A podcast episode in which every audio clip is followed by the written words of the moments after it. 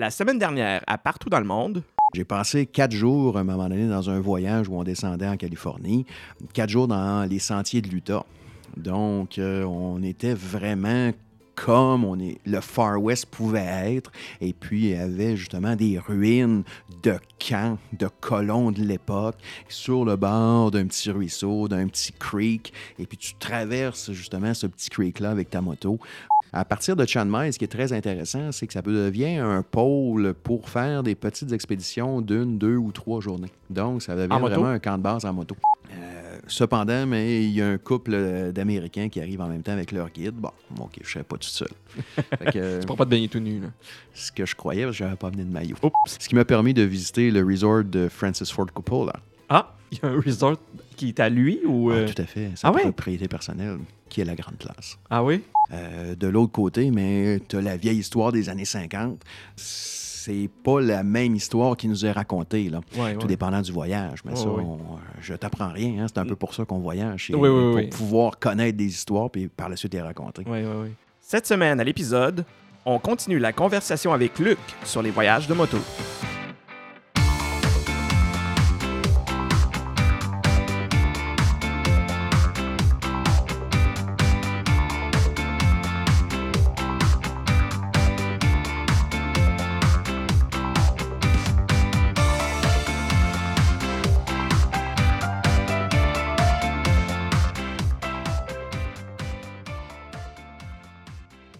La semaine dernière, nous avons rencontré Luc, un passionné de voyage en moto. Nous avons parlé des origines de sa passion et il nous a raconté plusieurs anecdotes de ses voyages en Thaïlande, en Europe, aux États-Unis et au Belize. Et on s'était laissé sur cette question. Si on parlait euh, du prochain voyage, Luc, qu'est-ce qui serait euh, dans ta mire pour la prochaine destination? Le prochain voyage de moto, c'est la destination que je regarde, le Sri Lanka. Le Sri Lanka, au sens que j'ai dans ma perception que c'est l'Inde d'il y a 50 ans. OK. Puis qu'est-ce qui te fait croire ça? T'as-tu comme Ben, des- Au sens que la même culture religieuse. Ouais. La même, sensiblement la, cu- la culture qui ressemble beaucoup. Et puis, euh, tout le volet industrialisation et puis euh, le volet développement, euh, non pas effréné, là, mais le développement aléatoire ou le développement euh, Tu parles de- bête. Ouais, l'urbanisme. ou- L'urbanisation Oui. stupide là, qui s'est passée un petit peu en Inde, là, de façon le- plus chaotique. Oui, OK. L'urbanisation chaotique, la croissance a tellement été intense et rapide que ça s'est fait euh, exactement, sans non planification. sans aucune planification, et au détriment des classes. Oui, oui, oui. Donc, avoir de la pauvreté extrême euh, qui avoisine ou qui est côte à côte avec une richesse démesurée. oui. Euh, donc, euh, il y, a moins, on- y a moins ce clivage là où on perçoit, en tout cas. Il y a une perception qu'il y a moins ce clivage au Sri Lanka. Et puis de découvrir plus la culture qui est moins teintée par l'Occident et puis qui est moins euh, mondialisée. là. Oui, oui, oui. Donc, un petit peu plus d'authenticité. euh, Exactement, un peu plus d'authenticité. Ce serait quand? euh, comme, quand est-ce que tu, de- tu voudrais partir? Ben, dans mon cas, euh, par la force des choses, j'ai deux périodes de vacances. Donc, le temps des fêtes. Oui. Comme là, tu reviens du Belize, comme tu étais là, pendant le temps des fêtes. Exactement. Puis, je peux avoir, j'ai la chance d'avoir, de pouvoir prendre plusieurs semaines. Et puis, ce qui est important, surtout quand on va en Asie, hein, Oui, au oui. sens que dès qu'on va en Asie, on sait en partant, juste le trajet, l'aller-retour, on va perdre pratiquement quatre jours, Oui, oui. plus euh, l'adaptation au décalage horaire. Donc, euh, il y a une semaine, je ne veux pas dire de pratiquement perdu, mais près de.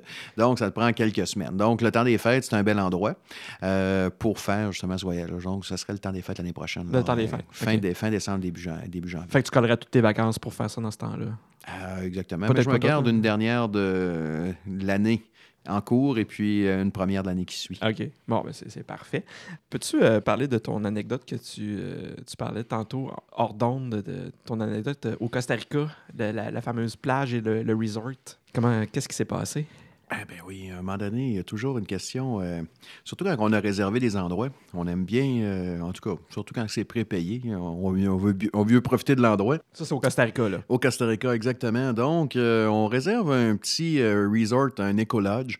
Et puis, on arrive dans la ville en question. On fait la route. On dit, bon, on va, le- finalement, on va le trouver. Mhm. On arrive au bout de la route.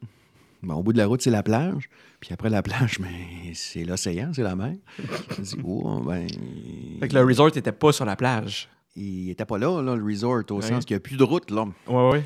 Fait que là, euh, regarde à gauche, à droite, mais il n'y a pas de resort, là. Donc, il est où le resort? Puis c'est un petit village, tu peux pas le manquer. Il y a quelques rues dans le village. Il y a une principale qui est relativement longue puis animée, mais il n'y a pas de rue, pratiquement pas de rue transversale. Donc, puis tu vois pas de bâtiment. Par la force des choses, l'écolage, il n'est pas là, là. Mhm. Fait que là, euh, je rebouche chemin. Je dis, ben, je rencontre, je croise des policiers. Fait que je m'arrête. Je dis, bon, mais l'écolage, savez-vous où c'est? Il dit, oui, oui. Hum, Tu continues la route, c'est au bout. Ouais, mais j'arrive du bout, là. Puis il n'y a rien au bout. C'est la plage, c'est l'océan. Là, je dis, qu'est-ce qu'on fait quand tu arrives au bout, là? Ben, tu continues. Tu continues. Il dit, non, non, non, là, je vais aller. le- Non, non, tu continues. Donc, par trois fois, je dis, bon, OK. Re- retournons à la plage. Peut-être qu'il y a quelque chose que j'ai pas aperçu. Ouais, ouais. Il me manquait un indice, là. Donc, je retourne à la plage. Encore une fois, regarde à gauche, regarde à droite. Il n'y a rien. Donc, euh, bien entendu, comme souvent euh, aux plages en Amérique du Sud, euh, dans le Sud, il y a des vendeurs itinérants. Donc, bon, vendeurs itinérants, euh, connais-tu ça, tel endroit? Il dit, ben oui. Ben oui. Donc, euh, D'une évidence. euh, c'est une évidence même, là. Ben, c'est où? Ben, il dit, oui, oui, regarde, euh, c'est justement à gauche, là. Justement à gauche. OK. À part des palmiers, euh, il dit, oui, oui, regarde là-bas, le toit rouge. Le toit rouge. Là, tu vois un toit à quelques kilomètres. Tu dis, oh, OK. Mais là, euh, comment on va là-bas? Ben, tu y vas. tu y vas. Ouais. OK. Fait que là, on était deux. euh, On était deux avec deux motos. Fait que Oui. là, euh, je disais à Nathalie qui m'accompagnait, je dis ben Nathalie, attends avec la moto. Moi, je vais aller faire de l'exploration. Je vais aller voir s'il y a un chemin. Fait que euh, prends un petit chemin, un petit sentier vraiment, ce que comme on appelle nous autres un single track là, au sens qu'il y a juste des piétons puis une moto qui peut passer là, qui tombe encore une fois sur la plage là. Tu dis ben dans le fond, je suis revenu sur la plage. Bon, continue sur la plage. Continue, fait quelques centaines de mètres sur la plage en moto. Une rivière, oups. On regarde, on... Bah, euh, OK, c'est traversable, la Guy. Fait que traverse la rivière à Guy pour finalement arriver à l'Éco-Lodge. Tu l'avais trouvé. Je l'ai trouvé, finalement trouvé, pour me rendre compte que finalement, mais de la façon commune d'arriver à l'Éco-Lodge, pour euh, les locaux, mais c'est bien entendu par la plage, et puis euh, pour euh, Les résidents, pour les touristes, mais c'est par bateau-taxi. Ah. Donc, nous, on est un route petit peu... les- Il n'y a pas de route. Donc, le policier, il avait pas tort, au sens que, oui, tu continues tout droit, mais tu continues où tout droit quand la route termine, ça termine, mais sur la plage. Et qui a rien indiqué. Puis qui n'a rien indiqué exactement. Donc, on est arrivé à l'écolodge par la plage, et puis les autres touristes euh, qui étaient euh, éberlués, là, disent Hein, Vous arrivez vraiment par la plage Mais il n'y a même pas de route pour venir ici. Non, il n'y a pas de route. Puis même les routes pour se rendre à ce petit village-là, il y a quatre ou cinq passages à gué. Et puis, euh, juste quand je m'informais à l'écolodge pour réserver, ils disent ben, peut-être que vous ne pourrez même pas venir à cette, cette période-là, tout dépendant si la saison des pluies a fini suffisamment tôt Ouais, ouais. et puis qu'il n'y a pas eu de pluie entre-temps pour justement que les passages à gué soient passables. C'est OK. Donc, tu peux imaginer que quand on roule en moto au Costa Rica, mais c'est pas avec une Harley, Non. ben non. du moins. Pas, de- pas au sud, Oui. euh, au nord un ces- petit peu plus. Ouais, pas dans ces régions-là. Euh, pas dans ces régions-là. Donc, on- il y a quand même une, une certaine qualité de pilotage là, à réaliser. C'est pas nécessairement dans tout le monde. Tantôt, tu me mentionnais, euh, si je veux commencer à faire un voyage en moto, ouais, je choisis peut-être pas le Costa Rica. C'est loin un scooter en Asie. Là, c'est Ouais, ouais, même en Méditerranée, dans les îles grecques ou en Italie. On commence par ça. C'est ouais, exactement. c'est- plus raisonnable. Tout à fait. OK. Fait qu'il faut quand même avoir une bonne expérience du puis euh, de, la conduite de moto pour faire ce genre de voyage en moto. Ben, c'est sûr, le voyage d'exploration ou le voyage de type raid, euh, ça prend une certaine expérience, oui, parce que euh, c'est pas vrai que monsieur, madame, tout le monde va pouvoir franchir l'Amérique du nord au sud. Euh, euh, Dans ses moindres recoins, là. Dans ses moindres recoins. Et puis, euh, ça prend un, un certain, euh, une certaine capacité technique. Là. Puis, Ouais, ouais, ceux qui aiment les ouais. films de moto puis les films de voyage de moto, mais il y a trois bons films à conseiller. Le premier, justement, qui revient sur l'histoire du Che, là. Oui, oui, Euh, oui. Motorcycle Diary. Oui, c'est ça, c'est le nom que je cherchais. Motorcycle. Diary. Je pensais à euh, ça. euh.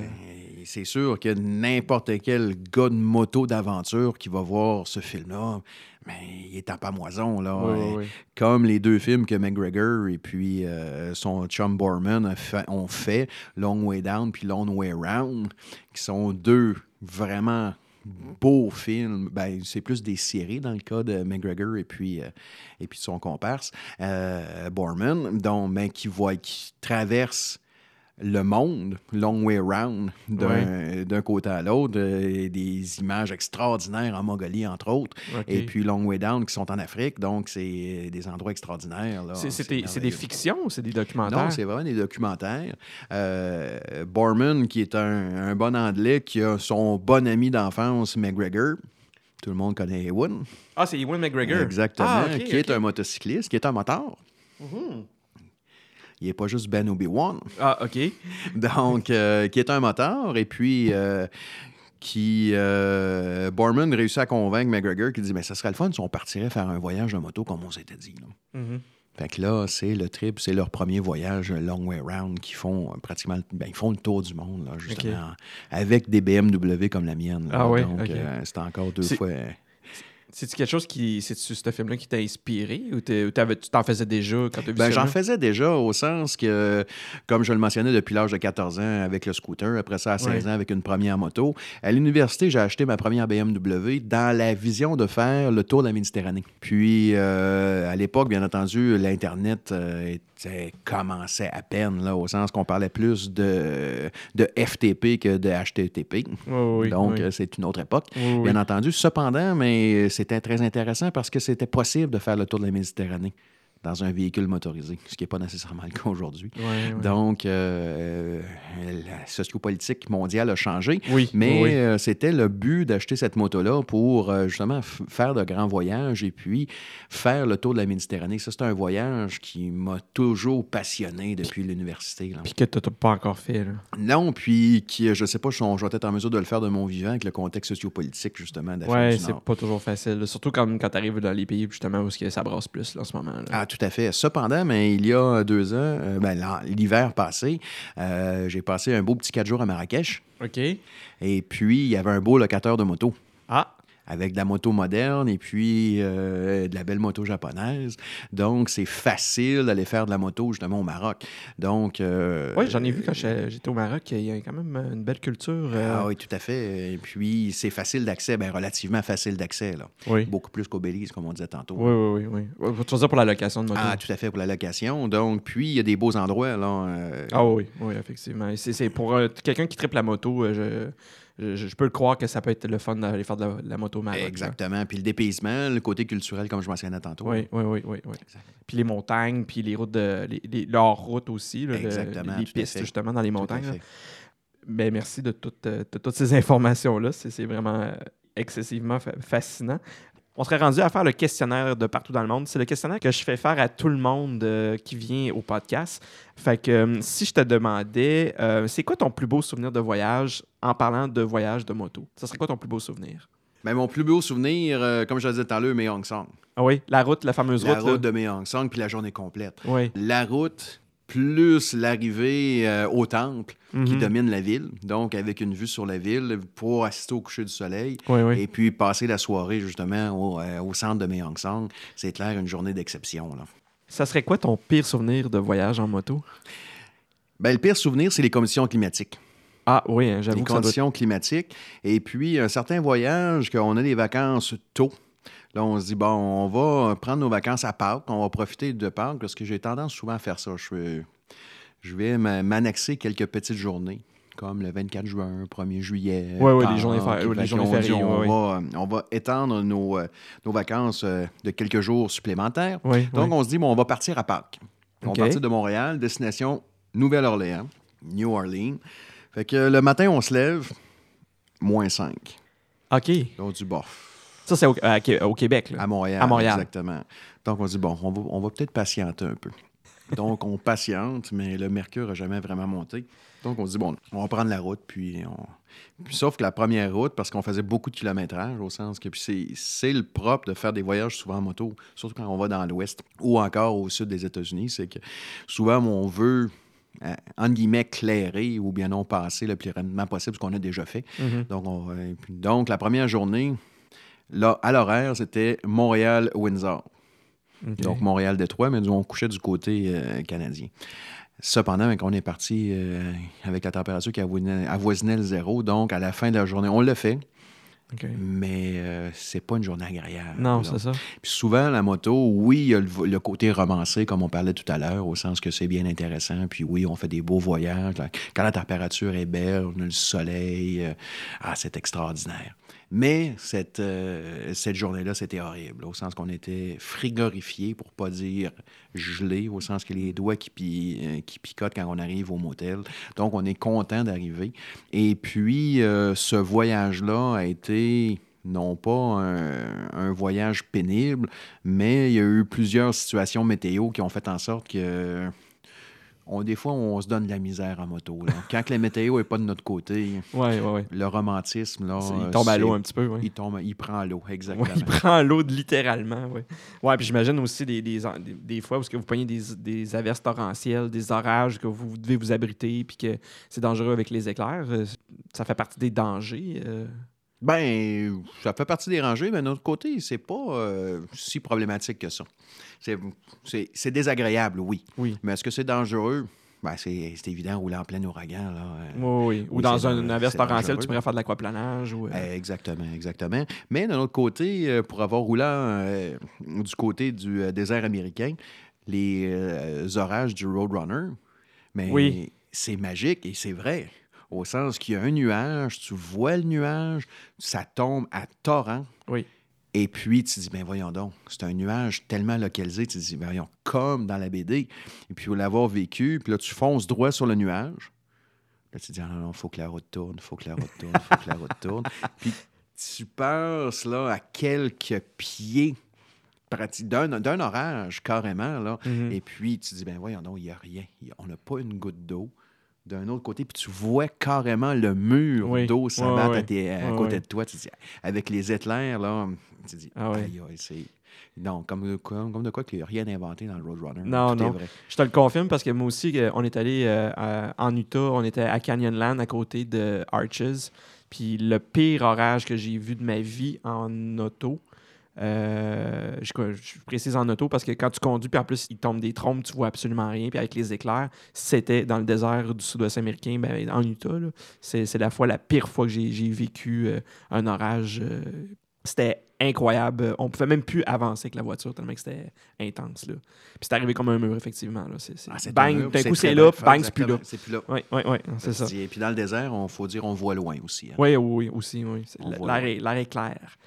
Euh, les multiples voyages. Un des derniers voyages, justement, quand- aux États-Unis euh, de plusieurs jours, on revenait à ce moment-là de, je crois, de Californie. Et puis, euh, tout a bien été. Et puis, les Américains, surtout quand on a une plaque du Québec en moto, euh, il y a une- pratiquement une horde à chaque fois que tu arrives dans une station-service. À l'époque, avec Nathalie, elle me disait justement, on a un système de communication. Oui. Euh, puis qu'on peut se parler tout le long. Et puis elle me dit, là, c'est pas compliqué. Là. S'il y a quelqu'un qui vient nous parler, j'y arrache la tête. Tellement que... Pourquoi qu'il voulait vous parler? Ah, tout le monde vient nous parler au sens que, puis surtout euh, dans le désert américain, il n'y a personne qui fait de la moto, au sens c'est des conditions extrêmes. C'est vraiment des conditions À cause de la chaleur. À cause de la chaleur et puis du faible taux d'humidité. Oui, oui. Donc, tu as une déshydratation instantanée. Tu roules euh, avec le casque euh, fermé. Mhm. Donc, tu roules pas le casque ouvert, sinon c'est pas endurable. Donc, tu as le casque fermé, toujours les manches longues, aucun bout de peau. euh, Est-ce que tu cuis sinon? Là? ah, tu cuis, exactement. Tu cuis et puis euh, tu consommes pratiquement plus d'eau que ta moto consomme d'essence. oh mon Dieu. Euh, nous, euh, J'aurais pas pensé ça. quand on roule, on a justement un camel pack, là, puis qui n'est pas sur notre dos, bien entendu. hein, qui est- on a juste le boyau qui se rend à nous. Oui, oui. Et puis, on, dans un plein d'essence, là, donc on va rouler quoi, deux heures, deux heures et demie. Là. En deux heures, deux heures et demie, on va avoir bu pratiquement deux litres et demi. Ah, wow. de moitié, moitié Gatorade et puis euh, G2 pour pas prendre de sucre, là, ouais. avec, avec de l'eau. Et euh, puis tu t'en rends même pas compte. Là. Et puis, est-ce qu'on va à la toilette? Pas du tout. Oh mon Dieu. Fait que tout ça, c'est la transpiration. C'est de la là. transpiration, c'est de la sueur, là, c'est de la déshydratation. Donc, et puis, euh, le côté américain, c'est très drôle parce que d'un côté du Mississippi, c'est très sec, hein, on s'entend. Puis dès Mhm. qu'on traverse le Mississippi, on arrive avec notre bouteille de Gatorade, notre bouteille d'eau, puis on vient pour remplir notre sac. Ah, mais voyons, il est plein. Au sens que tu- le corps étant, étant bien fait, hein, tu le sais Ouais, comme ouais, moi. Donc, tu t'en rends pas compte, tu bois, tu bois, tu bois, tu bois, puis quand tu arrives de l'autre côté, tu n'as pas besoin de boire parce que tu te. transpires pas- plus. Tu transpires pas, Ouais, exactement. Et puis, le test, euh, justement, dans l'Ouest américain, qui est toujours intéressant dans le désert, le, le fameux test de la main et du jeans. La main du jeans. C'est toujours agréable. On met notre main sur notre jeans Oui. et puis on s'entend qu'on est sec. Là. Puis, euh, pour ceux qui, euh, qui souffrent euh, justement de sudation, quand ils vont dans le désert américain, ils se rendent compte, mais voyons, je ne suis plus. OK. Ben, c'est tout à fait le contraire, au sens que tu sues tout autant, mais c'est parce que ça s'évapore au fur et à mesure. Ouais, ouais, ouais. Donc, la main sur ton jeans, tu mets la main sur ton jeans, tu sens ton jeans détrempé. OK. Tu le sens détrempé. Hey, quasiment instantanément. Insta- pratiquement instantanément. Tu soulèves ta main, tu vois la marque de ta main Sur ton jeans. sur ton jeans. Et puis, euh, quelques secondes plus tard, Il disparaît. Tu le refais. Tu te dis, mais voyons donc. tu remets. C'est comme un jeu. C'est comme un jeu, exactement. C'est le jeu de la main qui disparaît. Mais c'est très chaud au sens que je me souviens, un certain- une certaine ville qui se prétend d'avoir le plus gros thermomètre au monde. Fait qu'on arrive dans, dans la ville et puis le thermomètre affichait 116 Fahrenheit. Ouch. Ça, c'est quoi, à peu près 45? Autour de. 45 Sur la moto, on avait un indicateur de température. Le maximum qu'on a eu, c'est 48 Celsius. Ouais, ouais. 48 Celsius euh, à l'entrée d'air. euh, Ouais. Ça, ça veut dire qu'il fait, il fait chaud. Oui, Il ah, fait oui. chaud. Fait que, donc, euh, si je te demande, l'endroit où est-ce que tu aimerais le plus retourner pour mieux découvrir, ça serait quoi? Ben, pratiquement l'Amérique dans son intégralité. Quand on dit l'Amérique, tant chez nous, du côté américain, j'adore l'Ouest américain. Oui. Euh, L'univers des cowboys, je pense que c'est un des, un des plus beaux endroits que je retournerais euh, volontiers, année après année. Ben, bien entendu, il y a d'autres endroits dans le monde qu'il faut visiter. Oui, oui. Euh, au Belize aussi, d'avoir ma moto. Oui. D'avoir une moto, puis visiter, puis pouvoir partir à l'aventure, puis faire la continuité euh, du voyage euh, en- qui, a- qui était débuté au Costa Rica, là, Ouais, puis ouais, ouais. de continuer. Euh, ça, c'est merveilleux.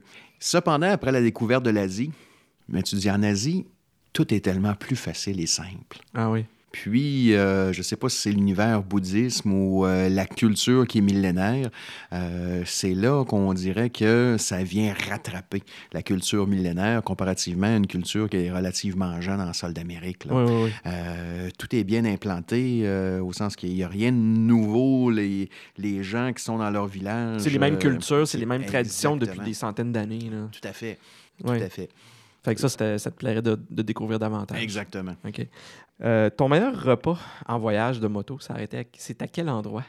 Et mon premier vrai best meal euh, en voyage, euh, c'était un nachos de Rio Grande from Texas. Du vrai, un nachos? Du vrai Tex-Mex. OK? Exactement. Là, on recule encore une fois dans les années 90 où on commençait à s'ouvrir sur la cuisine du monde au, au Canada, puis au Québec, bien entendu.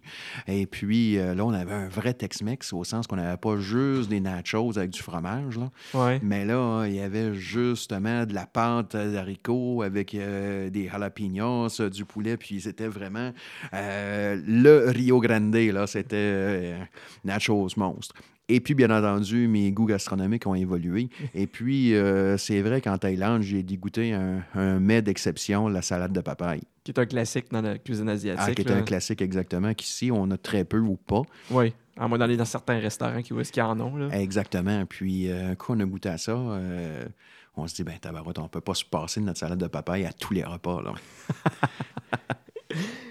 Si je te demande, c'était quoi ta pire expérience de transport? Euh, pire ex- expérience de transport, c'est probablement en Argentine. T'es allé en Argentine? Oui, OK. en Argentine, mais ça, c'est- c'était pas en moto. Et puis, c'était pas même pour le travail. Et puis, un certain week-end, on se dit, bon, ça serait bon peut-être d'aller visiter à Bolivie. Dans la série des tankers. Donc, euh, j'étais avec un collègue de travail parce que c'était pour le travail. Dis, bon, on va aller passer du temps euh, en Bolivie. On va aller passer le week-end en Bolivie. Donc, on part de San Miguel de Tucumán, qui est quand même quelques heures euh, d'autobus de la frontière bolivienne. Et puis, souvent, j'ai tendance à faire des économies de, bout de chandelle en voyage. Ah. Et puis, Michel, mon comparse avec qui j'étais, lui, il était aussi cheap que moi, donc on a pris le transport le plus cheap. OK. Donc, euh, moi, j'étais condamné dans un banc où euh, le siège pouvait s'incliner, mais où est-ce qu'il n'avait pas de loquet? Donc, dès que je me relâchais, le ressort du siège relevait le siège. Tu peux imaginer Ah. dormir dans cet autobus-là. Oh pratiquement... Dès que tu t'endormais, tu te, tu te faisais réveiller par le siège. OK. C'est comme un siège éjectable. Ah, tout à fait, c'était assez pénible. Mais euh, ça, c'est une. puis, de façon générale, ce que je déteste le plus dans les voyages et puis dans le transport, mais c'est l'avion. OK. Euh, la torture, là. Au sens que plus, Ouais, plus le parce voyage il est long. T'es quand même un grand jack, là. Fait que des avions où est-ce que c'était pas beaucoup d'espace pour les jambes, j'imagine que ça, c'est pas le fun pour toi. Ah, c'est pénible. Même quand il y a de la place pour les jambes, là. euh, Toi, t'a- t'aimes pas ça le voyage en avion? euh, L'avion, euh, je peux comprendre ceux qui ont peur de l'avion. Moi, j'ai pas une peur de l'avion. c'est juste que c'est un calvaire. là, Ok, au c'est une aversion. C'est pénible. là. Uh-huh. Moi, je vois ça comme une chambre de torture. là. Tu rentres là, puis ça va être pénible. C'est-tu parce que t'as pas le contrôle de la direction du- de l'avion ou quelque chose? Ou c'est juste parce que c'est- tu trouves ça vraiment long? C'est le confort. C'est le confort? Ah, c'est le confort au sens qu'il va faire trop chaud, trop froid. Il va y avoir un monsieur de 300 livres à côté de toi qui sait pas le... Oui, oui. Donc, euh, un avion. Puis de l'autre côté, euh, c'est peut-être parce que j'ai eu la chance de- de goûter au, à l'exécutif. Ah, les, les classes affaires? Non, vraiment le terminal exécutif qui est la coche au-dessus de la classe affaires. là. Oh, OK, pardon. Donc, euh, plus euh, ben, pour le travail, il y avait une petite liaison entre l'aéroport de Sherbrooke et Pearson Executive. OK. Donc, là, on, voyageait en vol exécutif, qui est totalement différent. Ce n'est pas de la grosse avion, puis c'est pas du gros luxe, surtout, euh, on peut s'imaginer, un vol Sherbrooke-Toronto. Cependant, mais ça se voler dans un avion en exécutif, il n'y a aucun problème. Je n'ai pas d'antise à l'avion. Ah, bah, OK. Mais être pris en sardine avec euh, 250 autres personnes, avoir un verre d'eau dans la première demi-heure, une petite barquette de bouffe euh, déshydratée à mi-chemin, peut-être un petit verre euh, pour pouvoir digérer ta petite barquette séchée. Oui. Et puis, euh, non, non, c'est pénible. Puis quand on va en Asie, mais c'est encore pire. hein, souvent, on va avoir, à- de par les escales, pratiquement, ça va être difficile d'avoir un vol direct, qui est une chance. Oui, oui. Parce que de toute façon, souvent, on va avoir un vol qui va partir en qui va partir d'Europe, et puis tu as un 12 heures, justement, confiné dans ta cellule. Oui, oui. Fait que toi, pour, pour toi, c'est vraiment Ah, une torture. hein. c'est une torture, tout à fait. Mais c'est un passage obligé pour ceux qui veulent voyager. C'est Donc, on se nécessaire. dit, ben, t'as pas le choix. Là. Regarde, tu Ouais, vas, ouais. tu vas subir justement la torture pendant X nombre d'heures, Mhm. mais résilie-toi. Ben, moi, ce, ce que je pourrais rajouter à ça, c'est que oui, des fois, l'avion, c'est long et tout ça. Mais moi, j'appréhendais beaucoup euh, le transport quand je suis allé au Japon. Puis pour aller au Japon, on a, on a fait Montréal-Toronto, Toronto-Tokyo. C'était un vol de 14 heures, presque 15 heures. Euh, puis je te dirais que ça s'est très bien passé pour moi. Puis j'appréhendais vraiment ce moment-là. Puis je me disais, oh my God, c'est une des choses qui me, qui me rebutait par rapport à faire un voyage en Asie. C'était la longue traversée vers le, continent as- asiatique. Puis finalement, non, ça s'est bien passé. Mais peut-être que j'ai pas la même approche que toi par rapport à l'avion. Toi, si même des vols qui sont courts, pour toi, c'est pas le fun. Ben, dans ce cas-là, c'est sûr que si un vol de 2 heures n'est pas le fun, un vol de 14 heures, c'est sûr que ça sera pas le fun. là. Ben, tu me vois un peu me dandiner sur ma chaise, hein, au sens que euh, rester assis sur une chaise pendant une demi-heure, déjà, Comme là, je là. fatigue. Donc, tu peux imaginer Ouais, ouais, six ouais. heures dans le même siège. Je m'excuse, je t'ai pas donné la chaise la plus, la plus confortable, mais je t'ai donné la chaise la plus silencieuse. parce que c'est ça. Quand pour les besoins de la cause. pour les besoins de la cause, parce que ma chaise de bureau, qui est excessivement confortable, est un peu bruyante pour Ah les non, des, an- des anecdotes d'avion. Me... Le retour euh, de Bangkok, malheureusement, il y a un passager qui fait une crise cardiaque. Dans l'avion? Oui, monsieur. En vol? En vol. Là, tu dis non, non, non. Non, pauvre lui, bien entendu. Oui, on oui, oui. compatit avec la personne. Mais on a fait un arrêt d'urgence. Tu ne devineras pas où. Hawaï? À Moscou. À Moscou? C'était désagréable. Donc, arrêt d'urgence à Moscou, les militaires, les policiers, les avertissements, aucun appareil photo dans vos mains. Ceux qui prennent des appareils photo, vous allez être dans un sérieux pétrin. Là, tu te dis, ah non, Oh my God. donc, un vol Bangkok-Moscou-Helsinki qui a repris pratiquement 15 heures, sans nourriture, avec un minimum d'hydratation. Alors, ça, ça, c'était peut-être, oui, tu parlais d'une anecdote justement désagréable en transport. Ça, ça en est peut-être une bonne. Ah, ben, OK, ouais, j'a- j'a- Oui. ouais, j'avoue. OK. Oui, ça, ça en était une bonne. T'en as plusieurs, finalement. Oh oui, à, à force de se creuser les méninges, là, je pense qu'on pourrait en sortir une Ouais. une autre. Celle-là est quelque chose, j'avoue. Ta plus belle rencontre lors d'un de tes voyages? Ah ben, elle s'appelle Véronique. Elle s'appelle Véronique. Ben, c'est euh, ce qui a égayé puis qui a rendu peut-être la, la Thaïlande au- aussi belle. Oui. Puis Véronique, euh, on a passé euh, tout le voyage, mais c'était ma partenaire de voyage. Que tu connaissais pas avant d'arriver, là. Non, non, c'est c'est une rencontre fortuite comme ça qui a été une, une rencontre d'exception, une rencontre mémorable. OK. Au sens qu'on a passé justement dix jours à Chiang Mai. Et puis, je l'ai rencontré la veille de prendre la moto. Mhm. Et puis, euh, le lendemain, j'ai dit, ben, qu'est-ce que tu fais aujourd'hui? Est-ce que ça ne te tenterait pas de faire une petite balade? Donc, on, a été visiter le plus haut sommet, justement, de la Thaïlande, où est-ce qu'il y a un observatoire, etc. Et euh, une belle petite chute avec un parc. Donc, euh, comme je te parlais tout à l'heure, euh, Chiang Mai, qui permet justement de pouvoir faire des petites boucles. Donc, la première boucle d'une journée. Par la suite, je pars deux jours. Et puis, euh, par la force des choses, euh, peut-être certains diront j'étais un petit peu euh, ratoureux au rusé renard, mais j'avais laissé quelques trucs chez elle, donc qui me permettaient peut-être de, de refaire un passage. Euh, Est-ce mais- qu'elle, est-ce qu'elle habitait là ou non, en- mais elle, elle passait pratiquement un mois là-bas. Ah, OK. Donc, elle a la chance de, de faire partie de la catégorie des gens qui peuvent être digital nomades.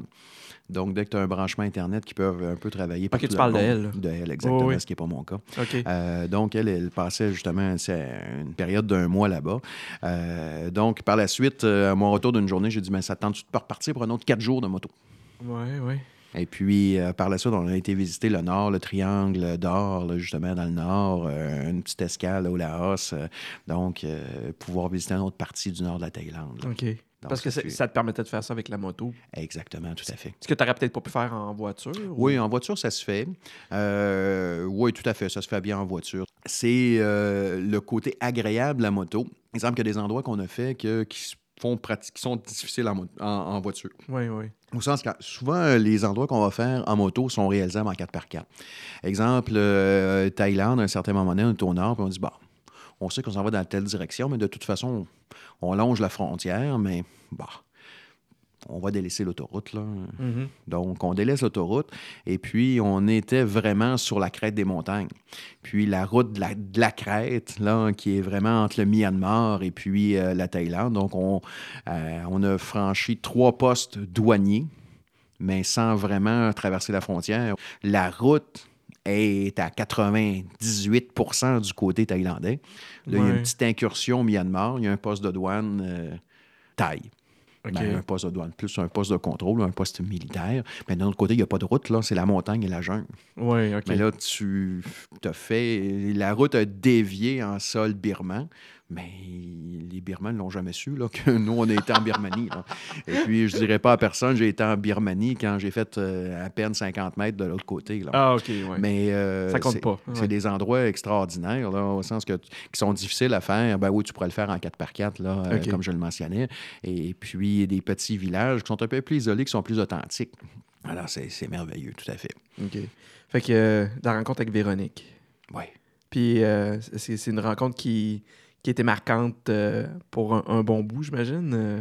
Ben, pour un bon bout, au sens que malheureusement, euh, Véronique est une Française qui vit en Espagne et puis moi un Québécois. Donc, par la force des choses, on a tenté de pouvoir se revoir et puis tenter de, de continuer le voyage. Oui, oui. Ce qu'on a fait en correspondance, et puis il y a d'autres voyages qu'on a fait ensemble par la suite, euh, parce que le voyage devenait notre lieu commun. Oui. C'est l'endroit où on pouvait se voir. Oui, oui, oui. Euh, donc oui, c'est, euh, ça a été un- Une une, rencontre- très belle année, disons l'année qui a suivi ce voyage en Une, Thaïlande. une là. très belle, une très, très belle rencontre dans ce Ah, cas-là. tout à fait, tout à fait.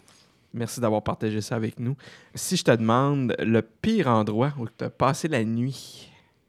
Le pire endroit que j'ai passé ma nuit, euh, un petit voyage au Bike Week. Au Bike Week, OK? Qui est un festival de moto? Oui, exactement. Euh, C'est plus connu de la communauté Harley Davidson ou euh, la communauté Rockers, là, dans Oui, le oui. fond. C'est la semaine de la moto. OK. Euh, puis c'est des événements qui se déroulent un peu partout euh, en Amérique. Là.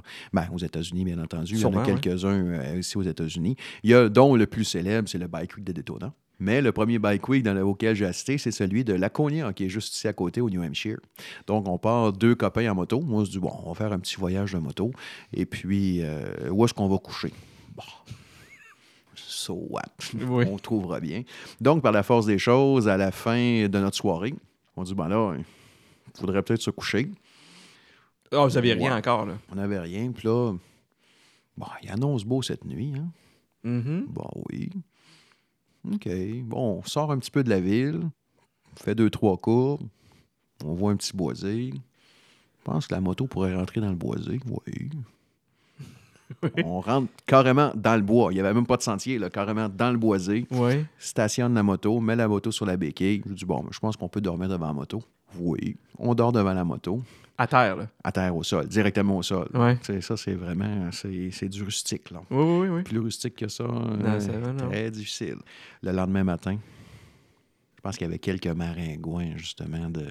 Ah, OK. À cet endroit, on était en pleine forêt, là. Puis on Ouais, s'entend que la forêt du New Hampshire, euh, c'est pas... Les maringouins doivent pas... Ils doivent pas s'arrêter à la frontière, là. Non, non, non. Donc, euh, on s'est réveillé, la figure boursouflée de Ah. piqûres d'insectes, maringouins et autres. Oui, oui. Oh non, non, non. Mais les bike week, euh, à l'époque, c'était ça. Ah, oui. Donc, le matin, on se lève la face boursouflée. On se dirige vers le centre-ville de Laconia. Nicolas, tu ne peux pas imaginer qu'il neige en été. Hein? Et oui, il neigeait en été. C'était quoi, au mois de juin, au mois de juillet? Ah ben c'est euh, le, le- le week-end de Laconia, c'est le week-end de la fête des pères. Donc le week-end qui précède euh, La Saint-Jean-Baptiste. Exactement. À l'époque, parce que maintenant c'est plus le cas, les bike week ne, ressemblent plus du tout à ça. Là on recule, c'était juste ça, c'était en 93-14, encore une fois. Et puis euh, ce n'était pas de la neige, mais c'était de la canette de Budweiser. Hein? Oui monsieur. Un peu, là. Donc, il y avait un couvert blanc de canettes de Budweiser sur certains terrains. Donc, tu peux imaginer la quantité de Budweiser qui s'est bu pour que tu aies l'illusion qu'il ait neigé. Là. Oh Ça en prend quelques canettes. Oui, Donc, oui. on arrive au centre-ville. OK, fait dit- que moi, je pensais qu'il tombait de la neige. Non, non, fait que ce que tu me dis, c'est que quand tu es arrivé, tu voyais les terrains, tu pensais que c'était de la neige et c'était des canettes de bière. Exactement. Donc, tu peux imaginer la consommation de bière dans ces bike week-là. My à l'époque. Puisqu'il c'est. Plus ça, Oui, là. il se consomme encore quelques bières, euh, justement dans les bike week, dont celui de Daytona. Euh, mes copains qui. Si mes copains écoutent ça, ils vont dire Non, je pense que tu es capable d'en prendre quelques-unes au bike week. Oui, oui. C'est pas la Ouais, question. Mais on arrive justement euh, au restaurant. Et puis, on attend pour déjeuner, on attend, on attend, on attend. Après une heure d'attente, euh, on demande à la serveuse, mais là, elle dit parce qu'on n'a pas encore trouvé le cuisinier.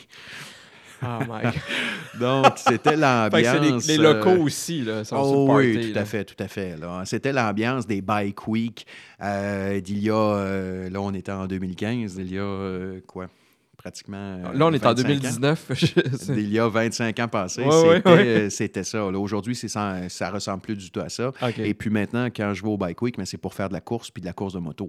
Donc, euh, nous, on passe un peu pour des extraterrestres. La dernière fois qu'on a déambulé sur la main de Daytona, on ne roulait pas assis sur des motos, au sens qu'on était assis dans un camion, dans un pick-up, avec trois motocross dans la boîte du pick-up. Donc, c'est un petit peu détonnant avec euh, la communauté euh, Harley-Davidson ouais, ouais, euh, OK, ouais. Qui circulent sur la rue. Là. Mais le- pour ceux qui se posent les questions au niveau de la semaine de la moto, mais c'est la semaine de la moto. Souvent, les gens euh, apparentent euh, ces semaines de la moto-là justement à la communauté Harley, puis à la communauté des customs. Puis euh, là, c'est la fête, les bands Rock, la bière. C'est sûr qu'il y a des Ben Rock puis de la bière. Mais c'est la semaine qui est dédiée à la moto puis de tous les styles. Donc, c'est pas juste des Harley. C'est pas juste des Harley. Puis pendant cette semaine-là, quand on regarde, exemple, la semaine de la moto à Daytona, mais ça débute par une course de supercross, de, motocross extrême. Par la suite, ça l'enchaîne avec des courses de dirt bike, des courses de dirt track, après ça, des courses de superbike. Donc, c'est une semaine complète de courses de moto puis de tous les styles de moto.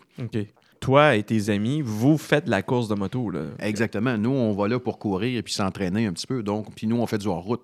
Donc, euh, il y en a tous les types de motocyclistes qui sont là. Bien entendu, la grosse part de la communauté, mais c'est la communauté festive de, de custom, là, des gens d'Harley. Puis c'est eux autres qui teintent l'événement, bien entendu. Oh, c'est eux autres qui amènent le, plus euh, de candidatures, le, plus, le plus de population. Oui. Donc, euh, souvent, les gens, ils sont un peu impressionnés. Ils disent Ah, voyons, non, t'as pas le look. Ben, ben, là, mais ça, ils sont où tes tatous pour euh, euh, juste aller au bike week? Non, non, c'est pas exclusivement. je, confirme, je confirme aux auditeurs que Luc n'a pas de tatouage. En tout cas, pas visible. Ben, écoute, merci. Tu vois, ça, c'est encore une chose que je, que je connaissais pas, que j'étais pas au courant d'eux. Mais je pense que tu, tu m'en avais déjà parlé un petit peu, mais pas à ce point-là je sais pas si la question se relie à ça, mais la prochaine question, c'est le moment où tu as été le plus sur le party en voyage? Le malheur, je suis obligé de dire quasiment à chaque voyage. Parce que c'est vrai qu'on va dans. Le malheur, c'est qu'on. Parfois, je vais en échapper une. Une soirée, un soir. Une soirée, mais par la suite, ben, on le regrette parce que en voyage, on veut profiter du voyage. Oui. Puis souvent, on oublie que Ouais, une petite soirée un petit peu trop arrosée, mais on va euh, justement le lendemain, il risque d'être plus difficile. Oui, oui, oui. Surtout si tu as beaucoup de routes à faire. Puis, euh, euh, oui, puis c'est pénible. Ça peut, comme on disait tantôt, les conditions peuvent être rapidement désagréables. Tout dernièrement, le dernier voyage l'été passé au Portugal, termine mon périple dans la vallée du Douro. À un moment donné, j'ai une très grande déception au sens que je me dis, bah, Moses, j'aurais pas réussi à faire la vallée du Douro. Euh, je voulais justement faire d'un bout pas dans la vallée du Douro? Oui, exactement. J'étais dans la vallée du Douro, mais je voulais la faire au, en guillemets, au complet. Ah, OK, OK. Donc, j'ai dit, ben, je veux faire la route au complet, puis surtout les Douro. J'ai dit, je veux voir le, vrai hardcore de la vallée du Douro, là. Non pas juste les, euh, les, premiers, kilomètres, là. Fait qu'en fin de journée, finalement, on arrive euh, au village où sont les maîtres du Porto. Et puis, euh, finalement, ben, on se dit, à l'heure où il est rendu, euh, il va falloir commencer à, à booker l'hôtel pour la soirée. Donc, book l'hôtel, on dit qu'il sera au prochain village. Bon, prochain village. Fait qu'entre-temps, on dit, bon, prochain village, qui est à quelques kilomètres, à moins de 5 kilomètres. Fait que je dis, bon, il y a un vignoble. on en profite. On n'a pas visité de vignoble dans le taureau. On n'a quasiment pas le choix. Donc, on monte en haut. Et puis, on passe, un, je pense, un très bon moment.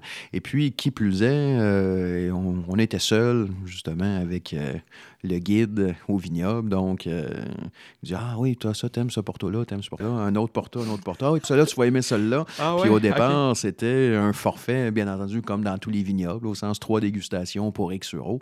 Mais là, trois dégustations, plus, plus trois autres, plus deux autres, plus une autre. Là, je dis Oui, ça, ça a fini une soirée très bien arrosée. Mais euh, pour terminer l'anecdote à cet endroit-là, je dis, ben là, on regarde la carte du Douro, puis on dit, ben là, on est où? On est là. OK. Ah, j'avoue ma déception. Je dis, ah, j'aurais aimé ça pouvoir faire euh, toute la route du Douro. Fait que là, la personne, justement, au vignoble, il dit, ben tu l'as fait, là? Je l'ai fait. J'ai dit, ben non, le Douro, il continue, là. Il dit, ouais, mais le restant, tu peux plus le faire. La route s'arrête au prochain village. Ah oui tu dis, ah, ben, je l'ai fait. Hier, je l'ai fait. Là, la, fierté, là, je partais avec une certaine déception. Puis pas avoir arrêté là, d'un, j'aurais pas pu goûter ce bon Porto. Et puis de deux, mais ben, j'aurais pas su par la force des choses. Je serais parti avec la déception, mais je suis parti de ce village-là. Ouais. Je l'ai juste fait le deux tiers, puis j'ai pas réussi à faire le dernier tiers. Mais le dernier tiers, il est impossible. Tu peux pas le faire par la route, au sens que la route quitte la rivière, quitte le ah, fleuve par la suite.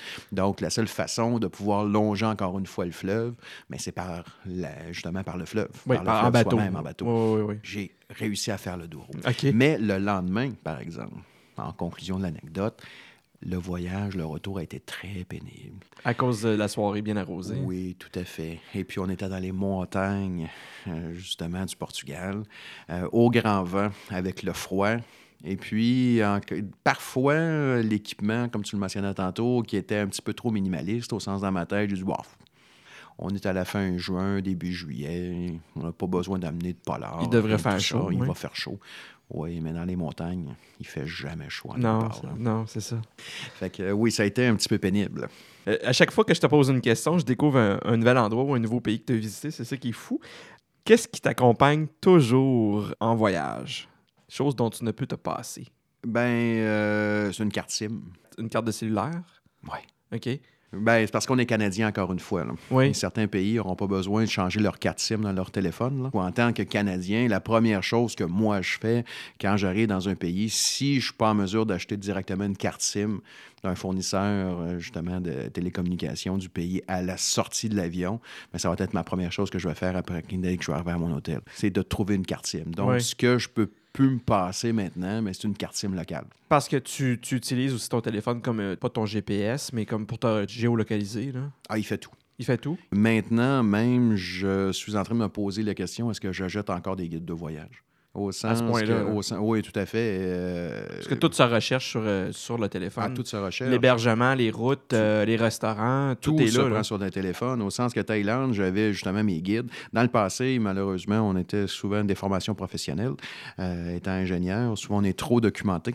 Et puis, Thaïlande, j'avais mon guide de voyage que j'ai jamais ouvert du voyage. Ah.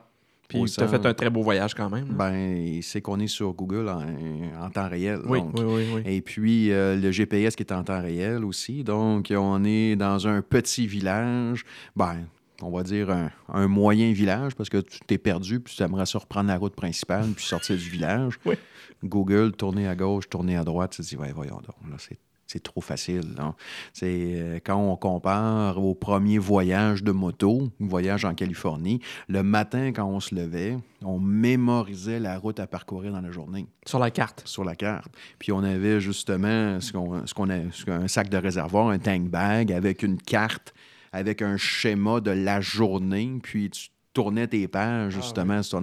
là, euh, on est loin de ça aujourd'hui. Maintenant, on a le support. Ce que je traîne toujours, j'ai mon support que je vais fixer avec, après la moto de location. Mhm. Donc, j'ai mon téléphone qui sert de GPS. euh, donc, avec le téléphone intelligent aujourd'hui, c'est trop facile de voyager comparativement Oui. à ce qu'on faisait dans le Fait que passé. dans le fond, ce que tu peux faire, c'est si tu veux te rendre un petit peu plus la, la vie complexe, c'est de fermer ton téléphone, te perdre un petit peu? C'est Parfois pas trop longtemps. Ouais, pas trop longtemps, Oui. mais des fois, c'est là que le fun commence. Ah oui, tout à fait. Est-ce que tu écoutes la musique quand tu voyages? Pas énormément. Surtout quand je suis à l'étranger. Un voyage aux États-Unis, exemple, euh, voyager Road 66, on va se mettre de la musique d'ambiance et puis Oui. euh, de la musique de route. Euh, mais de façon générale, j'ai mon téléphone avec ma musique comme telle. Mais si je prends l'exemple du Belize, comme j'ai jamais écouté mon, le- mon téléphone, j'ai jamais sorti euh, Ah, bon, oui, la musique sur mon téléphone. Euh, J'essaie de plus de m'imprégner de l'environnement Mhm. d'écouter euh, euh, l'environnement, d'écouter euh, justement l'atmosphère ou Ça fait partie de dans la- un bar. Ça fait partie Ouais. justement du voyage Ouais, comme ouais. tel. là. Exactement. Si on, exemple, si on dit le, le Portugal, mais c'est sûr que j'ai été voir un show de fado. là. Il faut aller voir au moins un show de fado. C'est un minimum. c'est un minimum, exactement. Donc, un peu la même chose. On essaie d'avoir un petit peu le, le pouls de la musique traditionnelle, puis Ouais, euh, ouais. de s'imprégner un peu là-bas. là. Ouais. Mal pris en voyage, qui t'appelle en premier? Ah, le locataire ou le towing. OK. Exactement. Euh, sinon, mais c'est vrai que euh, on s'y attarde pas à la question, mais on serait sou- souvent mal pris. Oui. Parce que surtout dans des voyages d'exploration, au sens que tu es dans un endroit reculé, Mhm. Même je me, à un endroit au Costa Rica, on- il y a une bonne montée euh, gravelée, puis euh, assez ardue. Et puis à l'aller, on, puis on a fait l'aller puis le retour par le même chemin, parce que c'était le chemin, le seul le chemin, oui. pour euh, aller euh, justement à notre Eco Lodge. Mhm. Oui, oui. Et puis euh, sur le retour, il y avait une voiture en feu. Ben, pas, pas une voiture en feu, mais une voiture calcinée. Là, tu dis, oh OK. là là. Fait que là, lui, nous autres. Elle était- euh, était calcinée, puis ça faisait un bout qui était là. là. non, parce qu'à l'aller, euh, Pas Hein? plus que trois jours parce que nous, quand on était à quelques l'aller, elle jours. n'était pas là. OK, OK. Sur le retour, elle était là. OK. Il a dit Oh, tabarouette, ouais. hein. Nous, euh, avoir un problème de moto, une moto qui calcine ou qui passe au feu, tu dis Oh là là. Ouais. Ouais, ouais. Ouais, y a-tu une voiture qui va passer dans la journée? Là? Dans ces coins reculés, là. Euh, ouais. Exactement. Là, souvent, quand on, euh, on est un petit peu plus en remote ou on est plus en, ben, dans le backcountry, euh, il faut euh, se poser la question. Là. Ouais. Est-ce qu'il va y avoir une autre personne qui va passer pour me secourir? Là? Mais t'as peut ta carte SIM, fait que t'es correct. à- Ouais, exactement. Pourvu qu'il y ait une couverture cellulaire. ouais, ouais, ouais. Mais c'est drôle parce que, et puis ça, mais c'est pas égal partout. Hein. Tantôt, je parlais de la petite, euh, de la route des crêtes euh, en Thaïlande, puis qu'on est à la frontière vraiment thaïlandaise, là, vraiment. on Avec est- le Myanmar. Avec le Myanmar. Puis, euh, 100% signal. Ah oui? OK, fait qu'il n'y a pas de problème. T'as du Alors, signal en masse? euh, C'est c'est un peu... En Asie, il n'y a jamais de problème. Ah oui. La seule leçon, mais quand vous voyez un kiosque de vendeur de cartes SIM, arrêtez-vous. Ouais. On serait rendu à la section Blitz.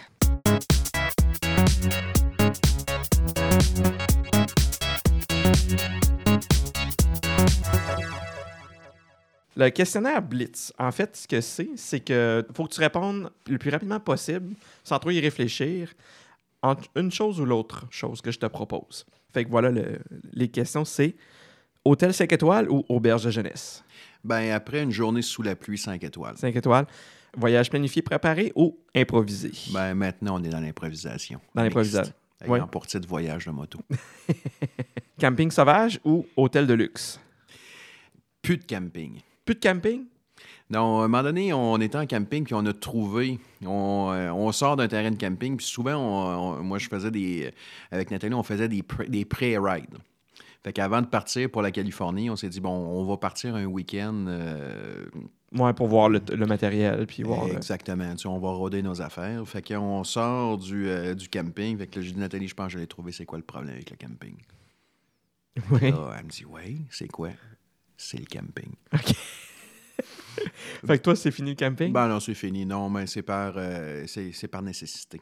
Euh, Par fatigue? Exemple, quand on a été en Californie avec les BMW, Mhm. au sens qu'on était en pleine autonomie, au sens qu'il aurait chaud, euh, la bouffe, etc., au sens qu'il n'y a pas de problème pour rester quatre jours en pleine autonomie. Cependant, on a fait deux nuitées de camping sur trois semaines. Ah, ça vous Euh, tentait pas? Ben non. Tu veux un certain confort. Tu, l'air climatisé euh, dans l'Ouest américain, c'est, agréable. Oui, oui, je le confirme. C'est Oui, agréable. Dormir à 35 degrés, c'est moins agréable. Mhm, mhm. Cependant, mais dans l'Utah, mais il n'y avait pas d'hôtel. Puis il n'y avait pas de motel, il n'y avait rien. Donc, euh, c'est pour ça qu'on avait planifié justement d'être en, d'être en autonomie au cas où. Oui, oui. Et puis, euh, justement, on a, on a eu besoin de sortir la tente. Mais c'était-tu quand même le fun? Ah, c'était. Oui, ça, ça reste que c'était agréable tout de même. là. C'était agréable, mais euh, tu me donnais le choix entre. Camping ou hôtel de luxe? On va y aller plus sur hôtel de luxe. Parfait. Bouffe de rue ou table d'hôte? Ben, tout dépend où. Si on est en Thaïlande, c'est la bouffe de rue. Puis si t'es en Europe? Ben, en Europe, euh, tout dépendant de ton portefeuille. Oui, bien sûr. L'exemple catalane. Oui, Au oui. sens bien manger en Catalogne, mais faut que tu mettes la main dans ta poche. Oui, oui, oui. Parce que tu peux bien manger, mais de façon générale, tu ne mangeras pas euh, de façon économique en, en Catalogne. Non, non, non. C'est impossible. Bouffe mexicaine ou indienne? Ben, à Ottawa, c'est de l'indienne. Mais tantôt, j'ai dit mon bon Tex-Mex, par exemple. Là, euh, c'est clair. Puis surtout, euh, tu me connais un peu, donc euh, j'aime euh, la bouffe piquante. Oui, oui. Ben, de l'autre côté, les gens vont dire, mais indien, c'est aussi épicé. Oui, ça dépend Donc, où tu un, vas. un vrai indien, Oui, excellent. Et puis, un vrai mexicain aussi. OK. Fait que euh, t'es Mais partagé. de la bouffe congelée euh, dans un cas ou dans l'autre, on va passer outre. Oui, effectivement. Thé ou café? Thé au café, euh, un bon thé ou un bon café? Fait qu'encore là, t'as les deux. Les deux, tout à fait. Mais plus café. Plus café? Plus café. Centre-ville ou campagne? Plus campagne. Plus Plus, campagne. La ville, c'est intéressant, mais on, là, on ne parlera pas de la moto. Donc, euh, en ville, bien entendu, on peut se permettre de passer une semaine, exemple, à Paris. Mhm, Au mhm. sens que c'est clair qu'on n'aura pas besoin de moto. C'est la même chose à Barcelone. Même si c'est beaucoup plus agréable d'être à Barcelone avec une moto. OK. Se lever tôt ou veiller tard? Euh, Je peux pas dire se lever tôt, là, ça serait mentir. Donc, euh, la- tu déduis la réponse. Oui, veiller tard. Tout inclus ou backpack? Ben, tout inclus, je l'ai jamais fait. Ben, c'est une demi-vérité, au sens je l'ai fait une fois. Et puis, je après trois jours, euh, je cherchais déjà une porte de sortie. là. Donc, tu peux imaginer backpack. Et puis, tantôt, je te le mentionnais aussi, euh, la moto, ben, c'est un petit peu un backpack motorisé. Oui, effectivement. Oui. C'est comme du cyclotourisme, mais avec un moteur. Euh, en plein ça, exactement. Le tour du monde pendant un an avec une tente et un sac à dos ou une année complète dans la même villa de rêve en Méditerranée? ben, c'est le tour du monde dans une année parce que tu peux te louer une moto. Oui, j'avais pas. euh, t'as- trouvé la faille dans ma, dans ma question. Saut en parachute ou plongée sous-marine? Ben, dans un premier temps, moi, j'étais plus montagne même. Ouais. Euh, et puis, tout récemment, avec le Belize, qui est quand même un endroit de prédilection pour la plongée, je suis en train même de penser que peut-être je ne prendrais pas mes cartes paddy. OK. Fait que la plongée. La plongée ou euh, présentement, je dirais peut-être plus maintenant, au temps présent, plongée. OK. Et là, je vais spécifier quelque chose, et c'est très important que je te le spécifie à toi particulièrement. Le Blitz a été. Je quand je l'ai écrit, je l'ai pensé pour tout le monde. Mais cette question-là, la réponse va de soi. Si je te donne le choix entre moto ou Westphalia. Ben, euh, je suis pas encore rendu assez vieux pour le West. OK. Fait que c'est encore la moto. Ça va être- c'est encore la moto. OK. Qu'est-ce que tu préfères entre visiter un musée ou faire du shopping? Ben, c'est faire du shopping dans un musée. T'as des goûts dispendieux. tu fais-tu du shopping au Louvre? Non. non, mais à la boutique du Louvre, oui. Ah oui, OK, OK. J'ai- J'ai l'impression que je vais savoir la réponse, mais tu pourrais me surprendre. Verre de vin ou pinte de bière? Ben, on va dire bière, bien entendu. Oui, OK. Oui. Coucher de soleil sur la plage ou au sommet d'une montagne? Et Ça va dépendre de la compagnie. Ça va dépendre avec qui, OK, la- avec qui tu te trouves. Avec, avec qui, puis du contexte, bien entendu. Ouais. Mais euh, c'est l'endroit. Mais euh, un coucher de soleil, c'est vrai qu'il y a un certain charme, et puis euh, sur la plage, Oui, OK. Ça, à la un, montagne. un certain romantisme. Ah, euh, oui. C'est pas le même genre de vibe, effectivement. Est-ce qu'on se loue une voiture ou on prend le train ou le bus? Ben, moi, j'aime bien avoir mon propre transport. Mhm. Donc, plus la voiture que le transport en commun de façon générale, et surtout pas le groupe ou le bus organisé. Ah oui. Oui, ça, je te, je te comprends, je t'appuie là-dedans. Qu'est-ce que tu choisis entre un gros déjeuner copieux ou café croissant? Ben, j'aurais tendance à répondre un petit peu plus le petit déjeuner copieux. Parce que souvent, en voyage, oui, il y aura un déjeuner, il y aura un souper. Mais le repas du lunch, euh, ça va arriver souvent que lui, il va sauter. Oui. Donc, euh, Ça va être un sac de chips ou euh, des, des noix ou quelque chose de. Tu sais, comme tu vas te pogner. Même encore. Même encore. Ah ouais? Même encore, oui. Ça va arriver souvent que le lunch, lui, il va sauter. Donc, c'est important d'avoir un bon déjeuner. Et puis ça, bien entendu, le déjeuner, mais c'est très américain. là. Oui, oui. C'est le dé- petit déjeuner americano. Puis, euh, anecdote en Thaïlande, entre autres, quand tu vas déjeuner en Thaïlande, mais c'est le même menu que le midi puis le soir. là.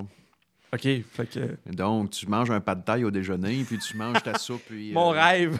C'est euh, c'est aussi simple que ça. Là, tu sais, c'est- Donc, c'est vraiment le petit déjeuner americano. Là. OK, parfait.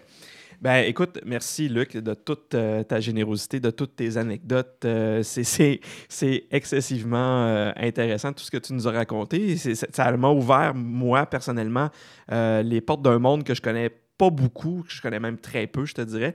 Mais ça, ça donne des idées, ça donne, ça donne, ça ouvre plein de possibilités euh, dans la tête euh, à faire des différents voyages, différents types de voyages, juste à cause de cette possibilité-là, de la liberté de pouvoir euh, partir en exploration, partir à l'aventure avec un, un moyen de transport qui est aussi versatile que la moto. Mais il permet- faut dire, Nicolas, d'emblée, c'est pas. Il faut pas nécessairement inciter les gens à se découvrir un moteur d'un jour Non, dans un ça. voyage en Thaïlande. C'est quelque entre chose qui- autres parce ouais. qu'ils se disent, bah, ils ne me demandent pas le permis de conduire, donc je vais louer un scooter. J'ai jamais touché ça de ma vie. Puis je, je pourrais louer un 125 ou un 250. Ouais. Ah, Là, je me lance. Euh, Faut ben, faire ses classes, jamais puis- touché à ça, mais Ouais. en conduite dense, ben, c'est peut-être pas le meilleur endroit pour apprendre. là. Parfait. Fait que c'est un sage conseil sur euh, cette finale. euh. Oui, parce qu'il y a énormément de touristes là, qui se font prendre. Ah oui, OK.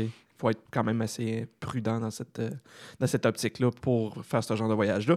Mais ça peut donner le goût à quelqu'un de se lancer justement comme à penser à faire peut-être des voyages de moto aux États-Unis, au Canada, euh, de partir un peu à l'aventure euh, avec ce mode de transport-là qui, qui est très intéressant, très, Tout à très. Qui est l'idéal. Qui est l'idéal pour... J'ai pas besoin de prêcher un converti de toute façon. Tout à fait. Merci beaucoup, Luc, euh, de toute ta générosité, encore une fois. Et, et à, À la bière. à la bière et à la prochaine. Merci, Nicolas. OK, ciao, merci. Bye bye. Si vous avez des questions à propos de cet épisode ou pour toute autre question, n'hésitez pas à nous contacter à l'adresse partout dans le monde podcast à commercial gmail.com. Nous sommes également sur Facebook et Twitter. Simplement recherchez partout dans le monde podcast. Voilà, c'est déjà tout pour cet épisode de Partout dans le monde. Merci d'avoir été à l'écoute et n'hésitez pas à vous abonner à notre émission. Ciao!